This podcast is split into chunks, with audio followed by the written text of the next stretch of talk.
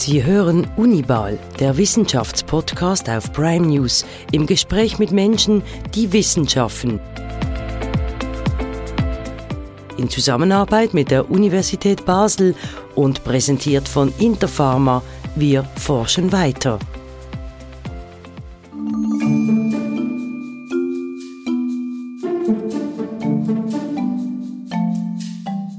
Wie hören wir?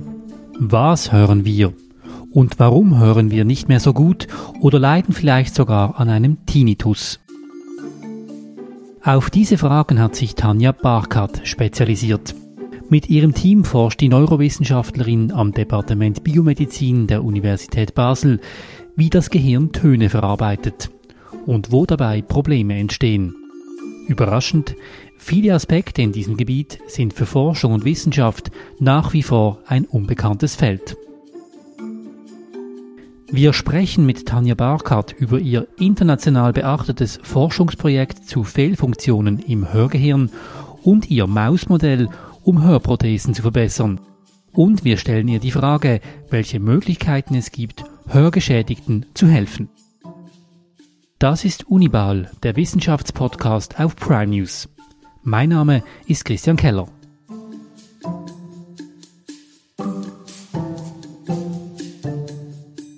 Frau Barkert, vielen Dank für die Gelegenheit zu diesem Interview mit Ihnen, zu diesem Gespräch. Ich freue mich auf spannende 30 Minuten. Die erste Frage ist fast ein bisschen philosophisch. Wie hören wir? Ja, das ist eine gute Frage und wir können nicht so einfach äh, das antworten. Aber einige Sachen wissen wir schon. Also um zu hören braucht man äh, Ohren, aber man braucht auch einen Klang und man braucht das Gehirn. Und das vergessen wir manchmal, dass das Gehirn eigentlich sehr viel macht, um uns äh, erlauben zu hören. Also dann, wenn man mit dem Klang anfängt, dann ein Klang ist eigentlich eine Bewegung der Luft, die im Ohr kommt. Also eine Änderung in Luftdruck. Und diese Änderung oder diese Bewegung kommt dann im Ohr und es bewegt Membranen und Knochen und dann kommt es zu ein sehr spezifisches Ort, der äh, Schnecke heißt, die Schnecke. Und in die Schnecke gibt es dann kleine Hörzellen oder Haarzellen, die kleine Härchen haben. Und diese kleinen Härchen bewegen sich, wenn diese Bewegung der Luft, also wenn diesen Klang dort kommt. Und diese Hörzellen sind sehr wichtig, weil die äh, transformieren diese Bewegung in einem elektrischen Signal die dann weiter im Gehirn durch den Gehirnnerv äh, gehen.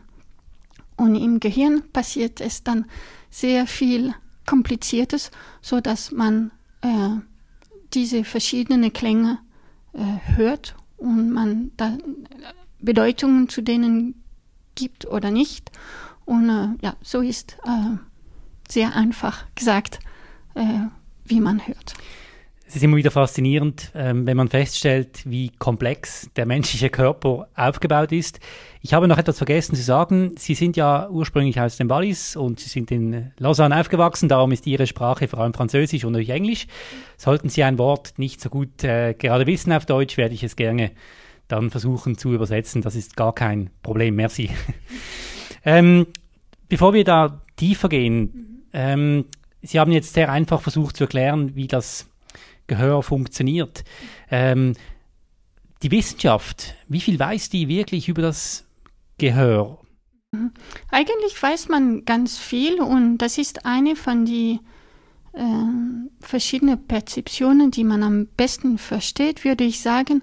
Also man versteht sehr gut, was im äh, Ohr passiert. Zum Beispiel diese Hörzellen kennt man ganz gut.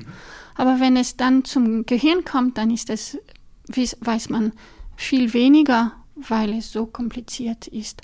Aber man versteht zum Beispiel, wie man äh, Tiefe von Höhetöne unterscheiden kann. Man versteht, wie man verschiedene äh, Klänge lokalisieren kann. Und man versteht auch genau zum Beispiel, wie man äh, ähm, leise von lautere Töne unterscheiden kann. Trotzdem gibt es noch viele Sachen, die man nicht versteht. Zum Beispiel spielt die Aufmerksamkeit eine wichtige Rolle, wenn man hört, dass, äh, das kann auch führen zum vom Hören zu Zuhören. Das ist ein großer Unterschied und da braucht man Aufmerksamkeit und das versteht man eigentlich nicht so gut, wie das funktioniert. Äh, ähm, andere Beispiele sind zum, sind zum Beispiel, wie ähm, man ähm, wie ein Kind unterschiedlich von einem Erwachsenen hört und was unterschiedlich im Gehirn eines Kindes ist als das von einem Erwachsenen. Darauf werden wir später zurückkommen in einem anderen Themenblock. Das ist ja ganz entscheidend auch für Erkrankungen im Frühstadium. Ähm, aber noch eine grundsätzliche Frage. Wenn ich jetzt ähm, aus dem Fenster blicke, wir sind hier in Ihrem Büro, dann sehe ich da ein, ein großes Gebäude und ich sehe eine bestimmte Farbe. Mhm. Und vielleicht sehen Sie es ganz anders. Mhm. Ich weiß ja nicht, ob Sie es gleich sehen wie ich. Mhm. Ähm, wie ist es beim Hören? Vielleicht hören Sie es ja, also die Hörbarkeit. Mhm. Gibt es die? Ja, ja, und es ist ganz unterschiedlich mit verschiedenen Menschen. Es gibt keine, oder? Es gibt, wenn ich also es gibt es eine oder gibt es keine? Es gibt, jeder hört anders. ja, jeder hört anders. Ja, der, die, ja, jeder hört ganz anders und das äh, hat wieder zu tun mit dem Gehirn und mit vielen verschiedenen Sachen. Zum Beispiel, was man gehört hat als Kind, das beeinflusst sehr viel, äh, wie man hört. Ein einfaches Beispiel ist, ist äh, für japanische Menschen, die als Kind nur Japanisch gehört hat und haben und keine äh, Englisch oder, oder Deutsch oder Französisch gehört haben, dann können sie die zwei äh, Töne L und A nicht unterscheiden. Und auch wenn die viel übt als Erwachsene, um das zu unterscheiden, dann ist das sehr schwierig. Und das ist, weil als Kind hatten die ganz unterschiedliche äh, Töne, die gehört haben, in japanische, in die japanische Sprache ist der Unterschied zwischen L und A nicht da und deshalb ist das Gehirn so ähm, ähm, nicht gewohnt. Nicht, nicht gewohnt und er hat er hat eigentlich keine nicht die äh, Konnektionen und die Fähigkeit, diese zwei Töne zu unterscheiden. Dann ist ja eigentlich die Frage, wie lernfähig ist das Gehör? Kann das Gehör noch dazulernen? Also wenn jetzt jemand aus Japan hier hinkommt, ja. kann er das oder ist das wie vorbei? Also einige Sachen kann man lernen, deshalb kann man immer zum Beispiel neue Sprachen lernen, aber es ist viel einfacher, wenn man es als Kind macht, weil da ist das Gehirn viel ähm, mehr äh, plastisch, sagt man. Es, es ändert sich viel einfacher als bei einem Erwachsenen. Und zum Beispiel diesen Unterschied zwischen L und A, es kann sein, dass äh, man dann, äh, wenn man es als Erwachsen lernen möchte, dann kann es sein, dass man das überhaupt nicht kann. Ja, und dann kann man auch vielleicht noch grundsätzlich sagen, es hängt ja auch noch davon ab, wo man lebt. Also wenn ich in einem Wald aufwachse, äh, höre ich ganz andere Dinge, als wenn ich in der Stadt aufwachse, oder? Ist das richtig? Ja, das ist richtig. Also hier jetzt, dass alle in die Schule gehen, so hat man so im Durchschnitt ungefähr das gleiche ähm, äh, auditorische um Umgebung und ja. man hört ähnliche Geräusche. Zum Beispiel ein Flugzeug, das blenden wir eigentlich aus, ja. obwohl es ziemlich laut ist, oder? Es ist wie so ein Hintergrundgeräusch, das uns nicht weiter stört. Ja, also, jetzt werden die Flughafengegner schon hier aufjaulen, aber das blendet man ja irgendwo aus, oder? Weil man weiß, dass der Flug nicht wichtig für uns in einem gewissen Kontext ist. Wenn man wartet auf jemanden, der diesen Flug nimmt, dann hört man es. Und das spielt sich im Gehirn ab? Ja, ja, unbedingt. Das hat nichts mit dem Ohren zu tun. Das ist wirklich im Gehirn und mit der Aufmerksamkeit. Sie haben in einem Porträt erklärt, dass zum Schluss von diesem Themenblock, dann würden wir einsteigen in die Forschung, dass Sie ähm, diese Forschung und dieses Gebiet ähm, auch deshalb interessiert, weil es so um so existenzielle Fragen geht. Also wie nehmen wir etwas wahr und wie, wie, wie entstehen auch Gefühle? Mhm. Also ich meine, wenn Sie ein Konzert, ein klassisches Konzert hören, das ist ja, ach, das ist unglaublich. Also gut, es gibt auch andere Musik, aber mhm. das ist ja eigentlich sehr eben philosophisch auch. Ja, ja, ja. Und wenn man darüber denkt, dann ist all, sind alle Klänge eigentlich nur eine Bewegung der Luft. Aber wenn die im Gehirn kommen, dann ist es ganz anders. Warum? Das verstehen wir noch nicht und das forschen wir auch jetzt. Also um zu verstehen, wie die verschiedenen Klänge verschiedene Emotionen mitbringen können und wie auch die Aufmerksamkeit ähm, eine sehr, sehr wichtige Rolle spielen im Hören und Zuhören auch. Das ist doch eine gute Überleitung. Dann gehen wir zum nächsten Themenblock.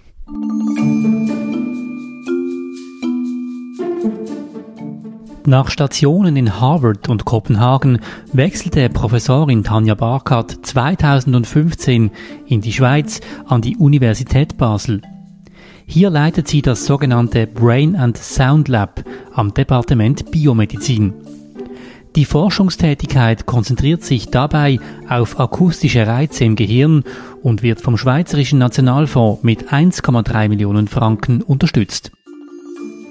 Es handelt sich um Grundlagenforschung, die aber rasch Anwendung in der Praxis finden kann. Ich möchte Sie gerne fragen, was genau erforschen Sie und wie forschen Sie? Was wollen Sie hier an der Universität Basel ähm, in Ihrer Abteilung, die heißt Brain and Sound Lab? Ähm, Finde ich ein cooler Name. Was wollen Sie erforschen?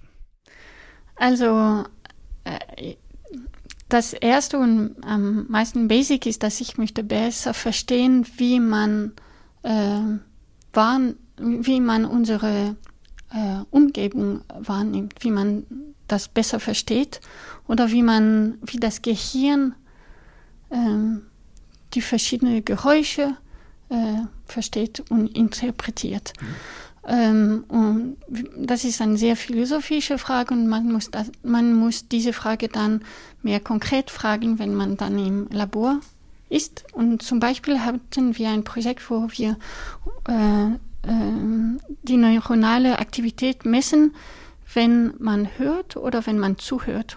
Und dann, und dann vergleicht man diese zwei Zustände und dann probiert man damit zu verstehen, was die Aufmerksamkeit macht und was unterscheidet diese zwei Zustände, also Hören und Zuhören. Können Sie uns erklären, wie man das macht? Ja, also wir wollen wirklich die neuronale Aktivität genau messen und auch im Gehirn gibt es sehr viele verschiedene Typen von Neuronen, die verschiedene Rollen spielen. Wir möchten wirklich wissen, welche Typen von Neuronen eine wichtige Rolle spielen, zum Beispiel hier in der Aufmerksamkeit. Deshalb äh, kann man das nicht in Menschen machen für ethische Gründe. Wir brauchen Mäuse und man, wir äh, haben Elektroden, die im äh, Hörgehirn sind, Hör, im auditorischen Kortex heißt es.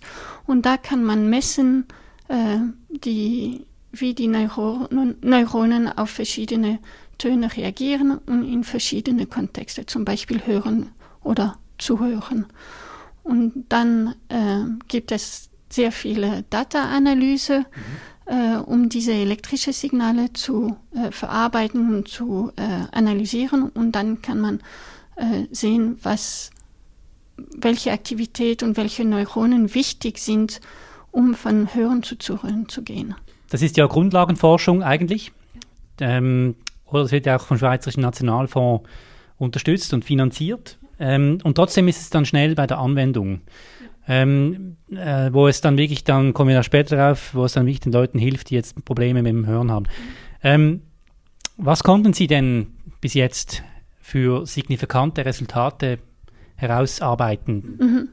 Also es ist grundlegende Forschung, deshalb sind die praktischen äh, Resultaten ja. nicht so direkt zu finden, aber zum Beispiel mit diesem Projekt versteht man jetzt ein wenig mehr, wie die Aufmerksamkeit funktioniert. Früher glaubte man, dass es war nur in einem gewissen Ort des Gehirns, dass die Aufmerksamkeit eine Rolle spielte. Und jetzt weiß man, dass eigentlich viele mehr verschiedene Hirnareale sehr wichtig sind, um die Aufmerksamkeit zu kontrollieren. Das ist wichtig für das Gehör, aber eigentlich auch äh, in, im Allgemeinen. Aufmerksamkeit ist so wichtig für so viele verschiedene Sachen. Und das hoffen wir, dass es helfen wird, auch in Krankheiten, wo Aufmerksamkeit äh, eine Rolle spielen. Wir haben auch andere Projekte, die viel mehr mit dem Gehör zu tun haben, wo man zum Beispiel äh, äh, versucht, ähm, Hörgeräte äh, besser zu verstehen oder besser zu verstehen, wie diese Hörgeräte das Gehirn äh, äh, aktivieren oder so. Ja. Und da kann man wirklich direkt einen Link mit, äh, mit äh, Menschen oder mit äh, Forschung mit den Menschen machen, sodass man wirklich da direkt helfen kann. Da haben Sie ein Mausmodell für Implantate entwickelt. Das ist hier an der Uni Universität Basel entwickelt worden, ist das korrekt? Ja. Von Ihnen? Äh, ja, eigentlich ja. Spannend. Und, und, und da, was machen Sie da genau?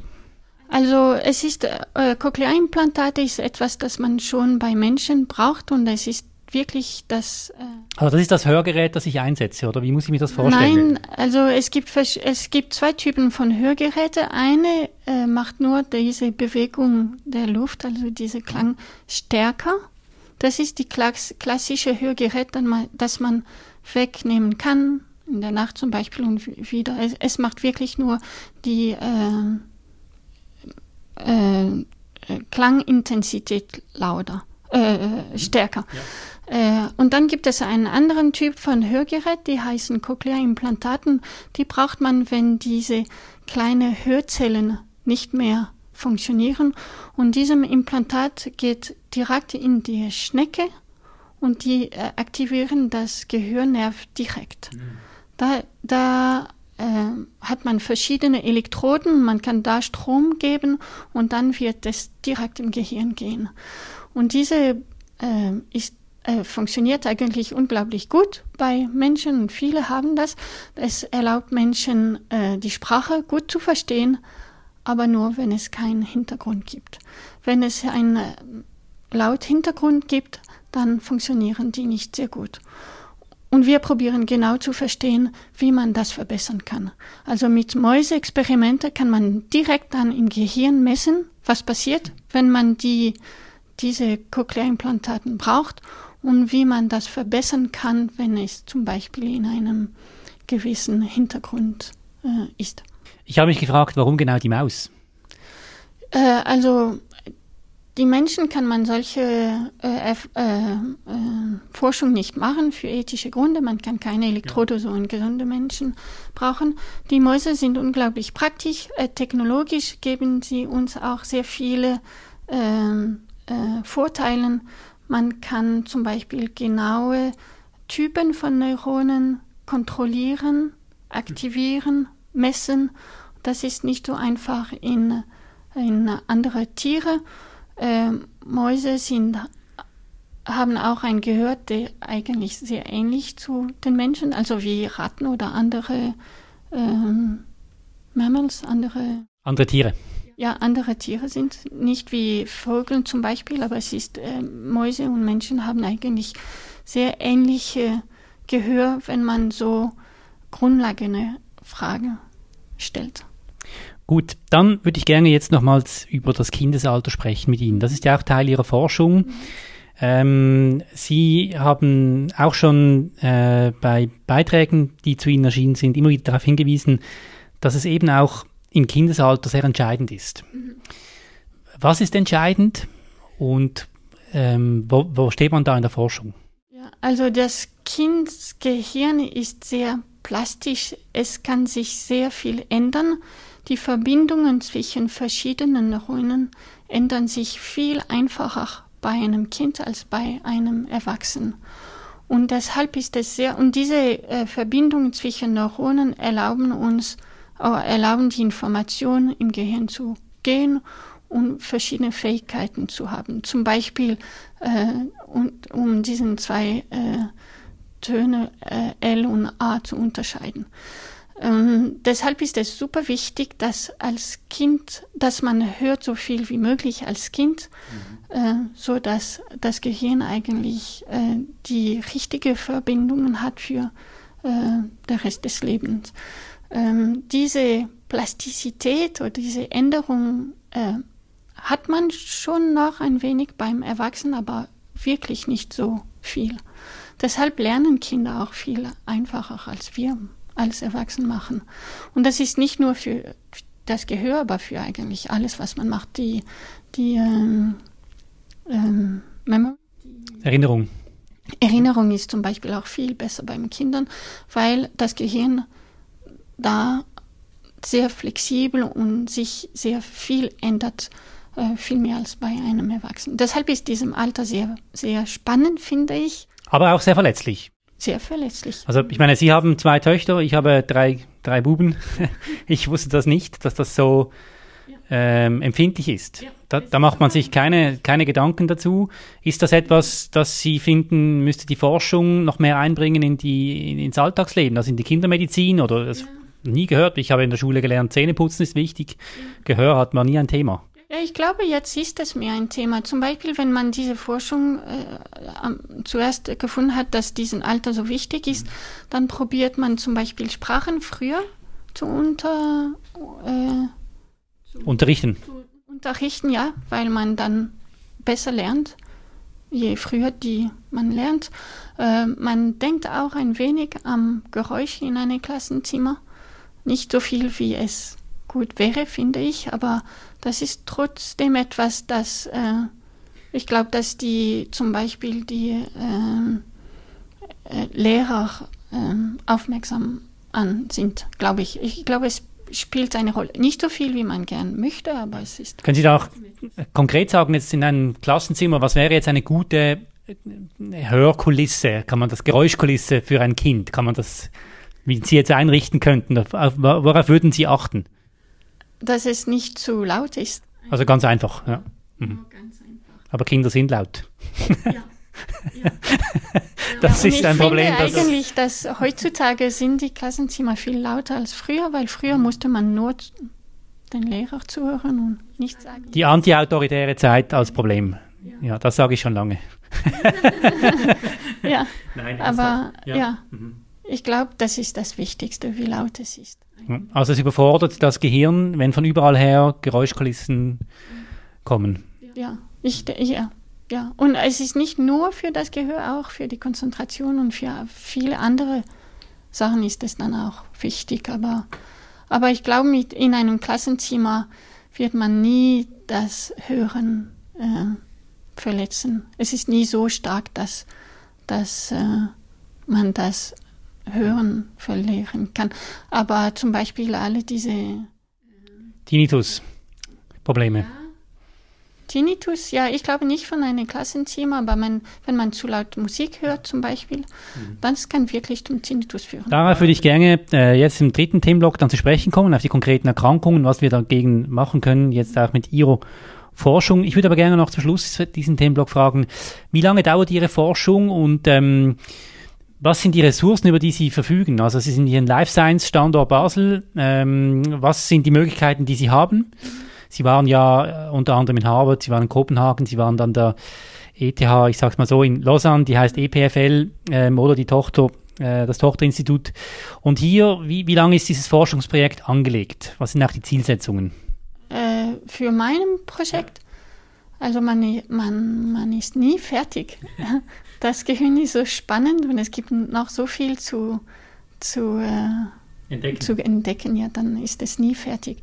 Aber individuelle Projekte, die ich im Labor habe, sind ungefähr so vier Jahre. Also es kommt nicht, es ist langzeitig.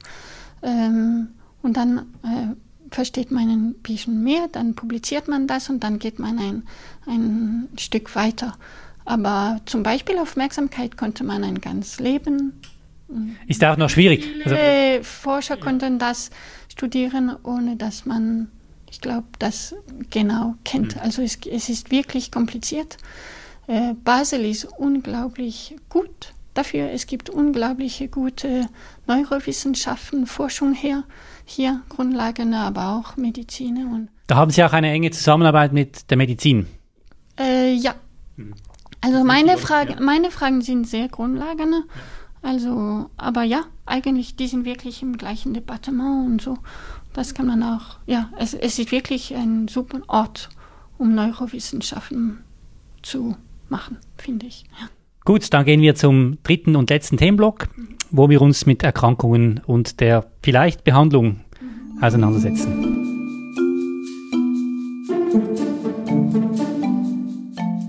Zehn Prozent der Bevölkerung leiden an Tinnitus. Bei 2% führt das Phänomen zu Beeinträchtigungen und Einschränkungen der Lebensqualität. Was ist die Ursache? Und welche Behandlungsmethoden gibt es? Und überhaupt, wie kann Erwachsenen und Kindern geholfen werden, wenn sie schlecht oder gar nicht hören? Wenn die Statistik äh, stimmt, die ich gelesen habe, dann leiden 10% der Bevölkerung an Tinnitus. Das ist eine extrem hohe Zahl. Ich habe das nicht gewusst. Das heißt, äh, jeder Zehnte hat eigentlich Störungen beim Hören. Ja. Ist das korrekt? Ja, das ist ganz korrekt. Äh, es ist nicht, es ist nicht bei diesen 10 Prozenten, dass die, dass das, das ausgeprägt ist. Mhm. Das Leben einschränkt, ja nur zwei Prozent. Es ist trotzdem zwei Prozent und die anderen hören das, aber die können trotzdem arbeiten und machen. Aber bei einer kleinen Prozent von dieser, vielleicht zwei Prozent der Bevölkerung ist es wirklich ein Problem. Dann können die nicht mehr, sich nicht mehr konzentrieren, die können nicht mehr schlafen. Das führt oft zu Depressionen und andere Problemen. Und man hat keine Behandlung, weil man äh, versteht es nicht gut genug jetzt, um zu wissen, wie man es behandeln kann. Es gibt verschiedene äh, Möglichkeiten. Man hat sehr viele verschiedene Sachen probiert, aber was am besten jetzt funktioniert, ist Yoga. Yoga. Hören, wo man lernen muss, wie sich, äh, wie man sich ähm, ablenken kann von diesem, diesem Tinnitus. Also wie man die Aufmerksamkeit wegnehmen kann von diesem Tinnitus. Das ist nicht immer möglich. Wenn es zu stark ist, dann kann man das nicht. Äh, aber ja, das ist, was man heutzutage hat. Und äh, da ist die Forschung wirklich, braucht man wirklich die Forschung, um das besser zu machen. Äh, es ist sehr viele Leute, die daran leiden und deshalb muss man machen. Wir haben auch ein Projekt, die an Tinnitus geht, wo man probiert zu sehen, welche Änderungen man auch im Gehirn hat. Dann, äh, ähm, also man, man bekommt Tinnitus am meisten ist es, weil man ein Hörproblem hat. Zum Beispiel, wenn man ein zu laut Konzert hat oder zu viel Piccolo spielt. Das hören die Fasnächter nicht gerne, müssen Sie aufpassen, das ist gefährlich hier in Basel. Genau, ja. Aber ma manchmal hat es auch wirklich gar nichts mit dem Hören zu tun. Es kann auch Stress sein, wenn man jemanden mhm. äh, verliert, zum Beispiel, kann es zum Tinnitus führen. Und das macht es noch komplizierter zu verstehen, was es ist. Also man weiß von äh, Grundlagenforschung, dass mit Tinnitus gibt es dann erhöhte Aktivität im Kortex, also im Gehirn. Und diese erhöhte Aktivität ist, was man dann als äh, ein Ton, der eigentlich nicht da ist, äh, interpretiert. Und man muss probieren, diese erhöhte Aktivität zu dämpfen, ohne das Gehör wegzunehmen. Hm. Und äh, das ist ganz. Also ist es wie als Laie einfach gefragt, eine allergische Reaktion des Körpers, irgendwie eine Fehleinstellung, ein falsches Signal, irgendwie falsch eingestellt? Genau, genau. Ähm, ja, es ist eine, also früher habe ich von dieser Plastizität oder Flexibilität des äh, Gehirns gesprochen. Hier ist es äh, wieder eine Plastizität, aber eine äh, schlechte Plastizität, die nicht äh, stattfinden sollte. Äh, aber die stattfindet zum Beispiel, weil wenn das Gehör nicht, äh, wenn die Hörzellen nicht gut funktionieren, dann probiert das Gehirn das zu kompensieren und dann reagieren die Neuronen schneller und ohne Grund eigentlich. Und dann, wenn die aktiv sind, dann interpretiert man das als ein, ein Ton. Das ist Tinnitus. Gibt es eine Perspektive, dass man äh, das Phänomen Tinnitus behandeln kann? Äh, sind Sie da zuversichtlich und wenn ja, warum? Ja, ich glaube, ich glaube, die Forschung, ja, ich glaube, wir werden eine Behandlung dafür haben. Ich weiß nicht, wie schnell. Aber ich glaube, die Forschung äh, geht wirklich, hat wirklich interessante Richtungen, wo es geht, um, um das besser zu verstehen und dann um auch die Technologie zu haben, um das zu, zu äh, behandeln. Macht man das mit einer Eingrenzung? Also etwas nicht, also wenn man weiß, das ist es nicht, ist das auch, auch gut. Also das ist dann ein Ausschluss, oder? Ja. Geht man nach dem Ausschlussverfahren und geht in eine Richtung, wo man den Eindruck hat, das könnte erfolgreich sein? Oder wie, wie geht man da vor? Wie, wie machen Sie das als Forscherin, um herauszufinden, wie man einen Tinnitus zuverlässig behandeln kann? Ja, also Oder ist es Glück? Ja, äh, ja, eigentlich ist das auch manchmal Glück, aber äh, viele verschiedene Forschungsgruppen arbeiten um das zu, besser zu verstehen. Und es gibt verschiedene Richtungen. Also mhm. es gibt nicht nur eine Richtung, wo denkt, man denkt, oh, das ist das. Und dann ist es ein wenig Glück, was wird funktionieren und was wird nicht funktionieren. Das äh, kommt auch in Forschung. Glück ist auch ein wichtiges Element. Aber zum Beispiel forschen wir eine Richtung, wo wir probieren, diese erhöhte Aktivität zu dämpfen, ohne das Gehör äh, zu ähm, ändern. Ja, dass man gar nichts mehr hört. Also es ist eine Art Pegel, den Sie einstellen wollen. Eigentlich, ja, ja, ja. Und ja, und zum Beispiel mit Mäuse, wir denken, oh, vielleicht ist diesen Protein und diesen Gen wichtig dafür. Dann kann man diesen Gen von diesen Mäuse wegnehmen und dann sehen, ob die äh, was das ändert zum Tinnitus zum Beispiel. Okay. Und wenn man das findet, man, man, hat es noch nicht, aber wenn man das findet, dann kann man nachher eine Behandlung haben, finden, um diesen speziellen Gen äh, zu ändern. Gut, jetzt reden wir noch über Leute, die, äh, ich sag mal, noch ärmer dran sind, nämlich gar nichts mehr hören oder mhm. taub, taube. Mhm. Menschen, wahrscheinlich gibt es nicht einfach taub, sondern wahrscheinlich gibt es da auch Abstufungen, wie gut jemand noch oder wie schlecht jemand hört. Mhm. Gibt es da eine Perspektive? Wie ist der Stand der Forschung? Jemand, der, der einfach nichts mehr hört, können Sie dem Hoffnung machen in der Forschung, dass man da irgendwie Lösungen finden kann? Ja, also man kann schon viel mit diesem Cochlea-Implantaten, macht man eigentlich sehr viel. Äh, aber wenn man zu äh, alt ist, dann funktioniert das nicht immer so gut. Wenn man äh, taub geboren ist, dann funktionieren fast immer diese Cochlea-Implantaten gut. Wenn das Problem äh, mit Hörzellen zu tun hat. Das ist nicht immer so. Manchmal hat es mehr mit dem Gehirn oder dem Hörnerven, dann ist das mehr kompliziert. Aber 95 Prozent von Hör, äh, Hörerschränk, Hör Menschen mit Hörschädigungen. Ja. ja. Das hat etwas mit diesen Hörzellen zu tun. Und dann mit dem Cochlea-Implantat kann man eigentlich sehr gute Resultate haben. Ja. Und zum Beispiel können Kinder, die das früh haben, dann in eine ganz normale Schule gehen und Sprache lernen und kommunizieren und alles. Und das ist wirklich eindrückend, wie gut das funktioniert. Beim älteren Leute ist es nicht so einfach, weil äh, das Gehirn wieder nicht mehr so plastisch ist. Es ändert sich nicht so viel mehr und dann ist es manchmal schwieriger. Man kann aber sagen, in diesem Bereich hat in dem Fall die Forschung große Fortschritte gemacht. Super, ja. Und zum Beispiel weiß man auch jetzt, oder wenn ein Baby geboren ist, dann testet man fast am ersten Tag, ob er gut hört. Das habe ich äh, dreimal erlebt, ja, im Spital. Das war immer ein, äh, ein Stress. ja, das kennen Sie, oder? Ja, aber wenn man da etwas sieht, dann kann man wirklich früh etwas machen. Am meisten sollte es sein, bevor das Kind ein Jahr alt ist, dann mhm. funktioniert es am besten. Deshalb, deshalb macht man es so früh, weil das Gehirn in diesem Alter wirklich so flexibel ist.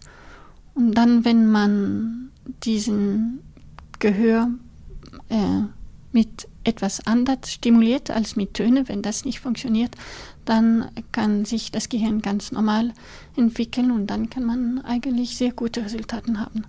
Gut, zum Schluss dieser Sendung äh, hier auch noch die Frage, welche Perspektiven bieten sich da? Also glauben Sie, dass man, Sie haben gesagt, man hat schon viele Fortschritte gemacht. Mhm. Glauben Sie aber, dass es nochmals Meilensteine geben wird, auch für die Menschen wirklich mit großer, starker Hörbehinderung? Ja. Ja, also ich denke, Tinnitus ist wirklich ein von diesen. Das ist wirklich eine Beschränkung und man hat keine Behandlung. Es ist ja eigentlich, also ein bisschen böse gesagt, ein Markt. Wenn Sie die Lösung finden für dieses Problem, werden Sie viele Abnehmer finden. Ja. Also ist es interessant, auch noch für die Firmen daran zu forschen. Ja, ja, Sicher. Und Cochlea-Implantaten funktionieren ganz gut, wenn man in eine stille Umgebung ist. ist. Aber im Restaurant zum Beispiel, äh, wo es laut ist, dann, dann ist es nicht immer so gut. Und da probieren wir auch etwas besser zu machen das kann auch sehr viel helfen. Gut, Frau Barkhardt, vielen Dank, dass Sie sich hier äh, Zeit genommen haben. Äh, was mich noch interessieren würde, ist, äh, was hören Sie eigentlich so am liebsten? Äh, die Natur. Schön. Vielleicht, ja. Gehen Sie viel in die Natur und einfach hören. Ja, das, ja, das ist, was ich am liebsten habe. Wunderbar. Gut, weiterhin viel Erfolg mit Ihrer Forschung. Hoffentlich äh, gibt es bald die Big News aus Basel, das wäre doch schön. Vielen Dank. Ich danke Ihnen. Das war's von Unibal, von dieser Sendung. Wenn Sie diese Sendung noch nicht abonniert haben, dann können Sie es machen, kostenlos. Auf allen gängigen Podcast-Kanälen ist das möglich. Dann verpassen Sie auch keine Sendung mit Forscherinnen und Forscher, die ganz spannende Projekte bei uns vorstellen, hier bei Unibal, dem Wissenschaftspodcast auf Prime News. Auf Wiederhören. Sie hören Unibal, der Wissenschaftspodcast auf Prime News, im Gespräch mit Menschen, die Wissenschaften.